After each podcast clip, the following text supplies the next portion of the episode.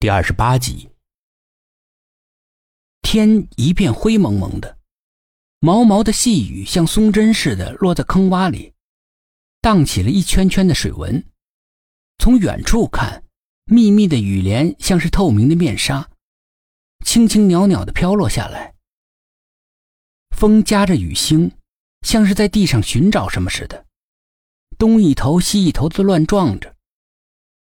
路上的行人刚找到一个避雨之处，雨就噼噼啪啪的下了下来，打在还没有落完的树叶上，沙沙作响。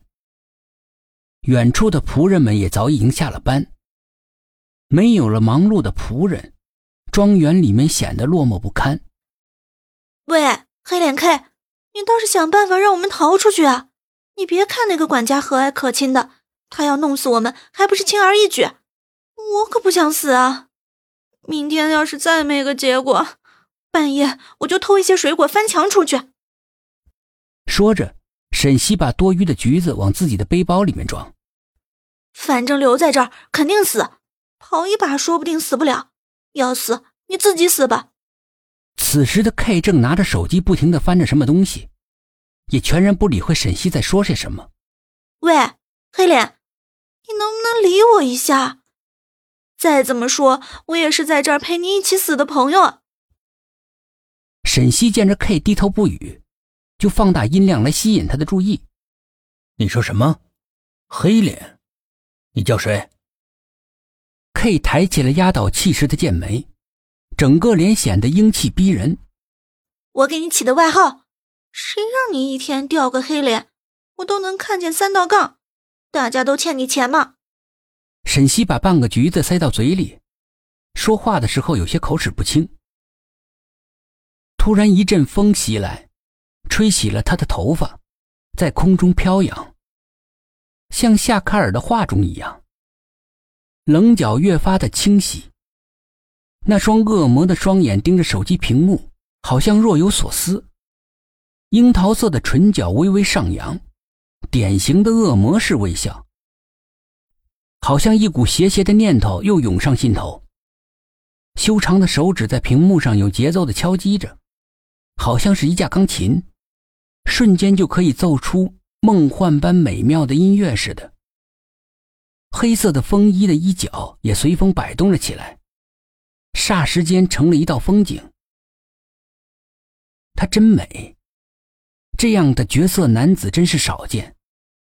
说是少见。还真是没见过。光洁白皙的脸庞，透着棱角分明的冷峻，乌黑深邃的眼眸泛着迷人的光泽。那浓密的眉毛，高挺的鼻子，绝美的唇形，无一不在张扬着高贵与优雅。特别是双眸，完美的眼型，纤长的睫毛仿佛能看见日月星辰。我请你不要给我起什么外号，不要打扰我思考。俊美绝伦的人可是说起话来一点儿也不给人留面子。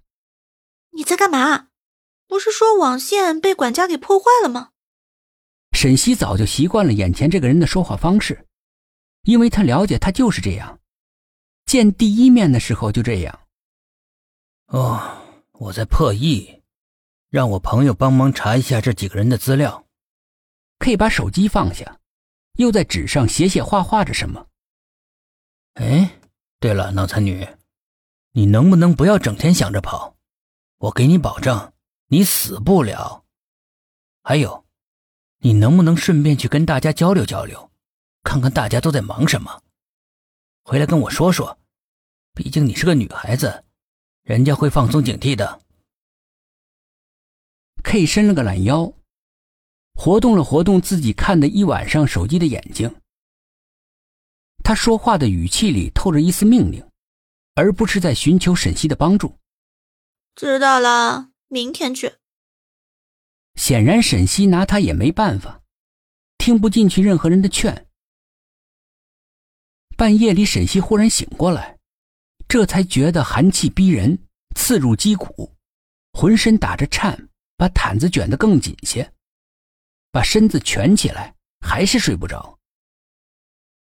有几颗星星远远的挂在天空中，远处的山水都已经看不见了，除此以外就是寂静。不知不觉的，沈西又睡了过去。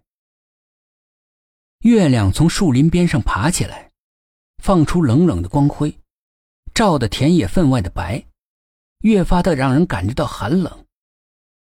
没有叶子的树林，一片片光秃秃的枝桠，露出炭条似的黑色，冷悄悄的站着，没有一点活气。夜空中的星星仿佛怕冷似的，不安的眨着眼睛。